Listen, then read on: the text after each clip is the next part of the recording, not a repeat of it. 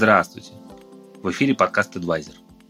22 сентября Министерство цифрового развития связи и массовых коммуникаций Российской Федерации объявило о запуске конкурсов на получение грантовой поддержки для проектов по разработке и внедрению российских цифровых решений. В 2020 году на гранты выделено более 7 миллиардов рублей. Мы пригласили замглавы Минцифры России Максима Паршина рассказать поподробнее нам о грантовой программе – Прошли новости о том, что Минкомсвязи выделяет э, грантовую поддержку от отрасли в размере 7,1 миллиарда рублей. Как эти деньги будут поделены между четырьмя видами грантов? Да, действительно, с понедельника этой недели мы запустили прием заявок на грантовую поддержку. У нас два направления поддержки. Это поддержка компаний, российских компаний, IT-разработчиков. И второе направление – это поддержка заказчиков, тех, кто внедряют решения российских компаний и отечественные решения. Как они будут поделены сейчас, ну, можно сказать, если укрупненно, то э, две трети из грантовой поддержки, две трети пойдет на поддержку разработки и где-то одна треть, 35% примерно, на поддержку внедрения. При этом у нас есть и другие меры поддержки, не только грантовые, например, льготные кредиты. Там э, суммы намного больше, и именно они закроют в большей степени вопрос, связанный с внедрением отечественных решений. То есть у нас осознанно сделан акцент именно на большей степени поддержку создания новых э, конкурентоспособных отечественных продуктов. На кредиты какие объемы будут выделены? На льготные кредиты, э, ну, тоже программа запущена. Уже аккредитовано 13 банков, это наши ведущие, крупнейшие банки, в том числе системообразующие. Объем кредитов, которые будут выданы в этом году до конца года, точнее не выданы, а по которым будет принято решение, о том, что, ну, или кредитные линии открываются, или непосредственно уже дойдут до получателя. Так вот, в этом году порядка 30 миллиардов рублей получат э, льготных кредитов те, кто внедряет отечественные решения.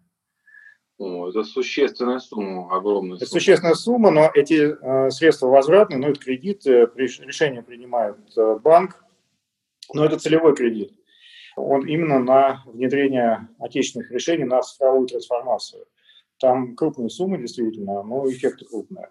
Но это возвратные деньги, хотя и ставка льготная. Ставка от 1 до 5% для конечного, для конечного заемщика. Насколько понятно из описания, министерство координирует э, грантовую программу через три специализированных фонда. Почему именно такая конструкция была выбрана? Ну, эти фонды специализируются на поддержке высокотехнологичных направлений, IT-разработчиков, имеют достаточный опыт, экспертизу, квалификацию экспертов а, для поддержки э, лучших, э, лучших решений, заявок. Но плюс э, мы выстроили такую бесшовную линейку продуктов, то есть фонд содействия инновациям, поддержка стартапов, две программы старт и развитие. Программа старт – это до 3 миллионов на уже некое воплощение идеи и реализацию продукта до 20 миллионов. Это программа развития. Далее фонд Сколково – это первое коммерческое внедрение уже продукта стартапа а, до 80 миллионов рублей грант. И э, Airfree поддерживает, фонд развития информационных технологий поддерживает как разработчиков, но это уже крупные, э, крупные э, компании, компании-лидеры в отрасли, так и внедрение. Там грант до 300 миллионов рублей, от 20 до 300. Собственно, мы такую построили единую, единую систему поддержки проектов. И в этом году софинансирование, которое мы требуем от компаний, которое нужно показать небюджетное софинансирование, снижено до 20%. Традиционно было 50%, но сейчас, учитывая непростую ситуацию в экономике, принято решение, что от 20% объем софинансирования тот, который необходимо показать из собственных средств. Посмотрим, как пойдет. Возможно, в следующем году мы вернемся к вопросу 50 на 50 или какой-либо еще, но сейчас э, крайне льготные условия, потому что мы должны поддержать отрасль. Мы должны поддержать тех, кто в этот непростой период занимается э, своей цифровой трансформацией. А мы прекрасно понимаем, что и видим просто на цифрах, на показателях компании, что у многих компаний, которые занимаются разработкой, доходы упали на 40-60% потому что айтишные бюджеты – это, к сожалению, те бюджеты, которые ну, в, сложной, в сложной ситуации компании режут одними из первых. Да, это понятно. А какие направления приоритетными вы считаете? На что поддержка в первую очередь ориентирована? На какие направления компании? Мы разработали совместно с отраслью и с заказчиками ключевыми перечень из приоритетов разработки и внедрения отечественного программного обеспечения. И утвердили это на заседании Президиума правительственной комиссии по цифровому развитию. И наши институты развития будут руководствоваться этими приоритетами. Там 16 классов программного обеспечения от э, системы управления базами данных э, до платформы онлайн-образования или онлайн-здравоохранения, системы управления контентом, инженерное ПО. Ну, в общем, 16 классов, они опубликованы в составе конкурсной документации, плюс на нашем сайте, лендинговый сайт it дефис гранты.рф, там вся конкурсная документация, плюс эти приоритеты опубликованы. Мы ждем, что этими приоритетами будут руководствоваться как компании, которые претендуют на получение гранта, кто заявку подает, так и, естественно, Институт развития при оценке заявок и определении приоритетов. Принято считать, что получение грантов а, в принципе связано с большим объемом бюрократических процедур, и не каждая компания их может потянуть. Там длинные сложные заявки, куча документации. Вам как-то удалось минимизировать э, э, документальный процесс подачи заявления на грант? Мы сделали все возможное в рамках нынешнего законодательства.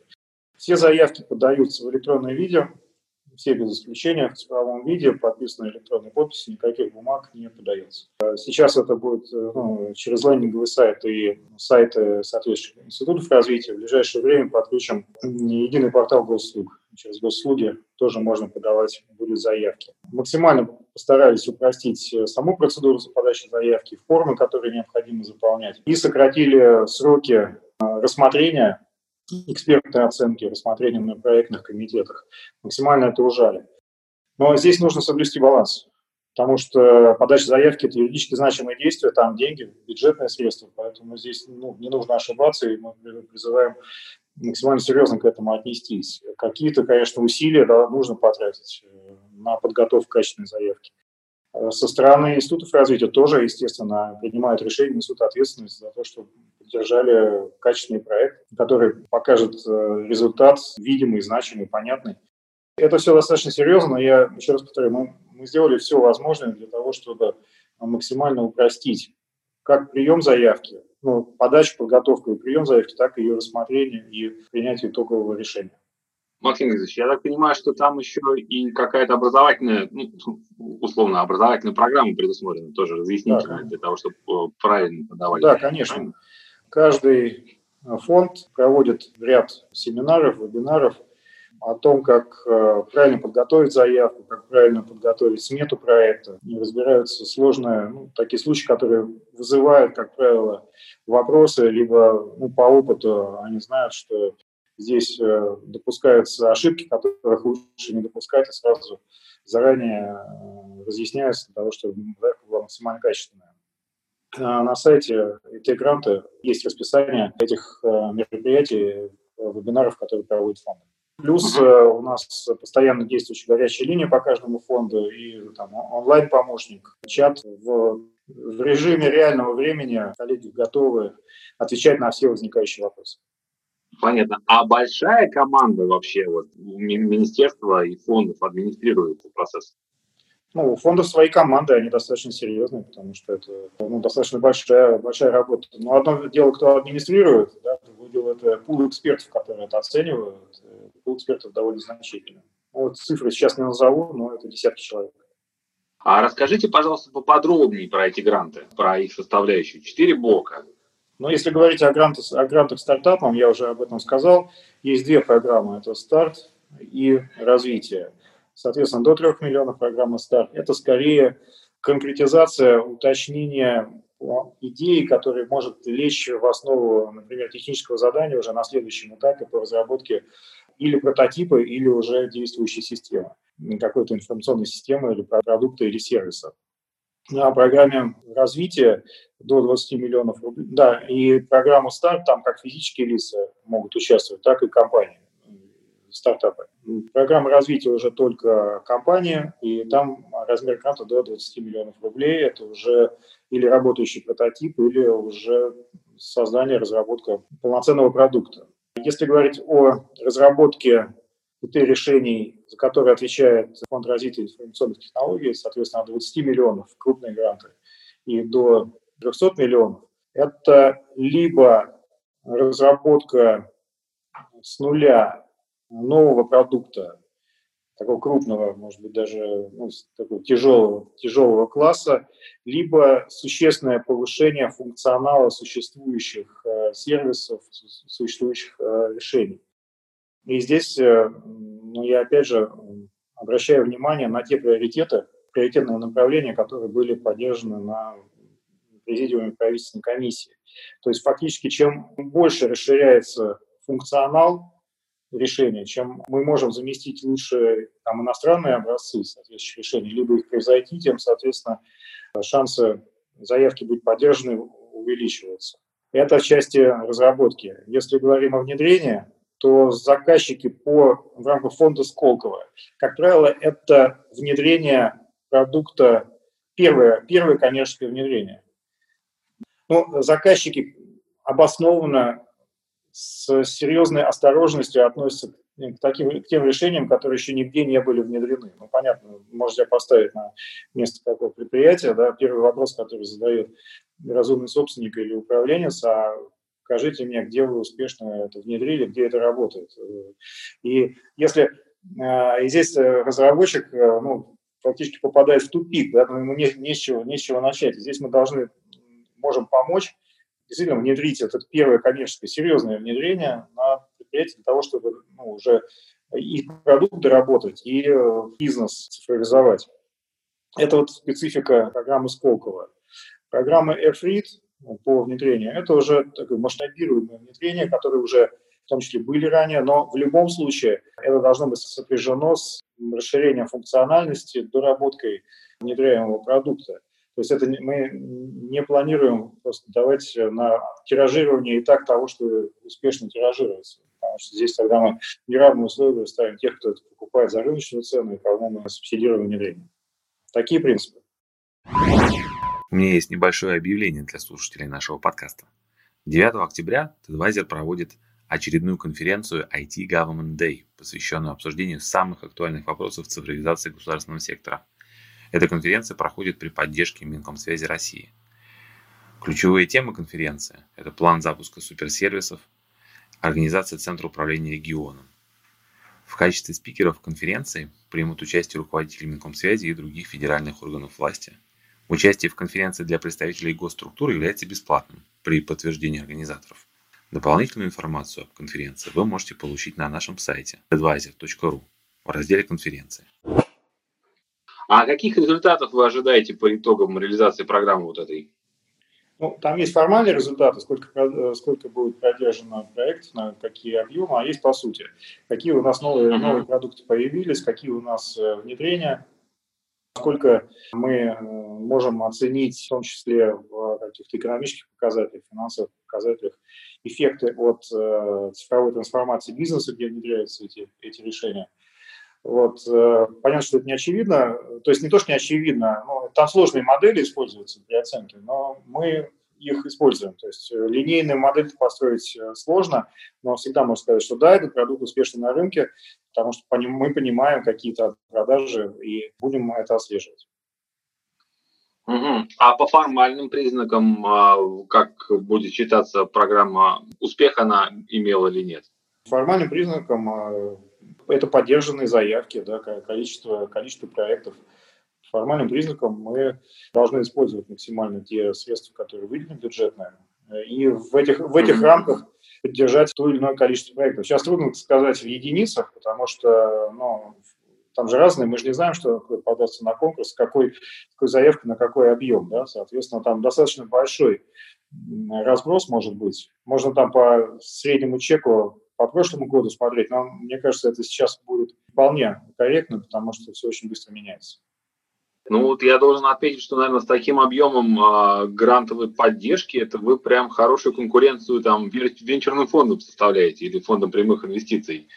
Разные инструменты. У нас тоже есть и венчурная поддержка, и прямая, прямые инвестиции. Разные инструменты поддерживаются, разные проекты и разные принципы. Поэтому я бы не сказал, что здесь какие-то мы входим в какую-то конкуренцию.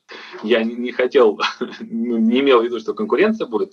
Но вот я так, насколько понял, это вот прям э, еще один элемент э, экосистемы государственной поддержки, который выстраивает Минкомсвязи. У вас есть гранты, у вас есть э, льготные кредиты, и я так понял, что какие-то другие инструменты тоже, прямое финансирование, допустим, или венчурное. Да, прямое венчурное финансирование.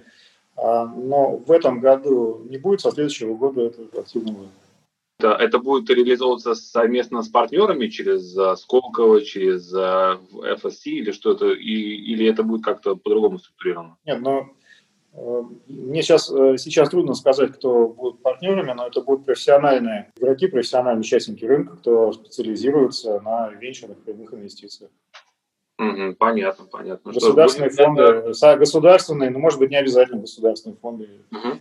венчурных и прямых инвестиций. Будем ждать новостей, это очень такие позитивные, позитивные сигналы. Льготные кредиты, они же не обязательно идут э, совокупно с грантами, да? То есть, это они совсем они не должны идти совокупно с грантами. Но можно ли их комбинировать? То есть, ну, я хотел вот что уточнить. Заявитель на, на грантовую поддержку, он, он будет иметь возможность взять льготный кредит? Или он автоматически теряет право на, на такую поддержку?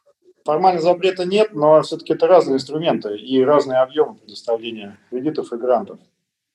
Ну, во-первых, кредит на разработку все-таки довольно сложно себе представить, потому что банки вряд ли будут кредитовать разработку. Поэтому мы говорим о внедрении цифровых технологий э, и цифровой трансформации бизнеса. Это более крупные проекты, и именно здесь э, нужен кредит там, где четко можно оценить эффект э, возвратный, ну, потому что ну, кредит возвратный, да, и мы должны понимать, что вкладывая здесь какие-то средства, кредитные заемные средства, эффекты произойдут и позволят нам а, и обслуживать кредит, и вернуть его. А, поэтому э, другой инструмент. Но тоже очень, очень интересный. То есть у нас объем кредита льготного – это 5 миллиардов рублей, если мы максимальный объем потолок сейчас, это э, до 5 миллиардов рублей, если мы говорим об отдельном проекте, и до 10 миллиардов рублей, если о комплексной программе цифровой трансформации. Понятно, что такие объемы грантов в принципе невозможно. Ну и невозможно, я бы сказал, нецелесообразно. Э, разные, разные продукты. Есть какие-то ограничения по цифровой трансформации? Допустим, если это российские филиалы иностранных компаний, ну, то есть фактически это российские юрлица, но они входят в какие-то крупные холдинги, то они могут претендовать на внедрение каких-то российских решений, соответственно, на гранты или на льготные кредиты в этой сфере? Но здесь надо смотреть структуру собственности. Если говорим о разработке, то там достаточно жесткое ограничение. Если о внедрении отечественных продуктов, а там именно ограничение внедрения отечественных продуктов, то там жестких, э, жестких рамок нет. Ясно. Ну и, насколько я понимаю, уже прошло, сколько, с понедельника уже прошло три дня вы как-то увидели уже какой-то повышенный спрос на грантовую программу? А, но подготовка заявки требует времени, объективно. Нет ни у кого готовой заявки, потому что мы только опубликовали конкурсную документацию, люди начали работать, mm-hmm. готовиться. То есть по заявке начнут, наверное, пойдут на следующей неделе. Вот. Но мы видим очень большую заинтересованность, ну, число обращений очень высоко. Фонды идет работа по разъяснению конкурсной документации, по уточнению деталей, которые позволят качественно заявку подготовить. Трудно что-то здесь прогнозировать, э, но мы, мы вот заинтересованы в максимально большом количестве заявок, потому что это позволит нам отобрать лучшие проекты. Все ссылки на упомянутые сайты вы найдете в описании этого подкаста. Спасибо за ваше внимание. Делитесь подкастом с коллегами, друзьями, оставляйте свои комментарии. До связи. Пока.